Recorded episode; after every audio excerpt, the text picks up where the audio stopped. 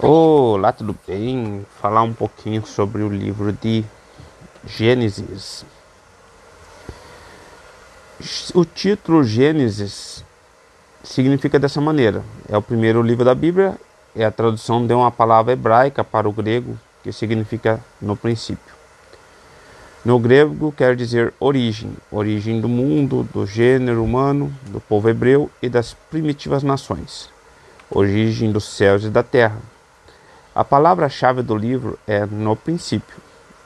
E isso não significa nos dias da criação. Esse princípio é eterno antes do tempo.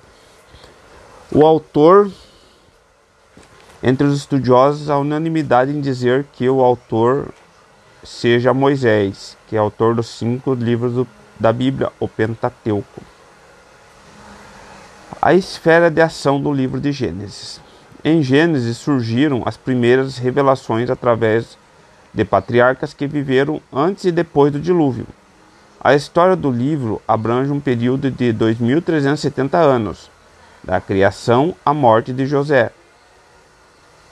É Gênesis 50, 26. Então, dessa maneira é distribuído. Da criação ao dilúvio foram 1650 anos. Do dilúvio a Abraão 528 anos, de Abraão a Isaac 105 anos, de Isaac a Jacó 27 anos.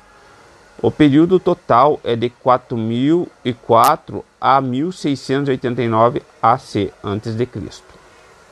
A divisão do livro é dessa maneira: divide-se o livro em duas seções principais: a origem do mundo e do governo humano, do versículo do capítulo 1 até o capítulo 11, a história do povo eleito, né? Do capítulo, do capítulo 12 até o capítulo 50. Ok, muito obrigado por ter escutado esse podcast, essa narrativa falando sobre Gênesis. Valdriano.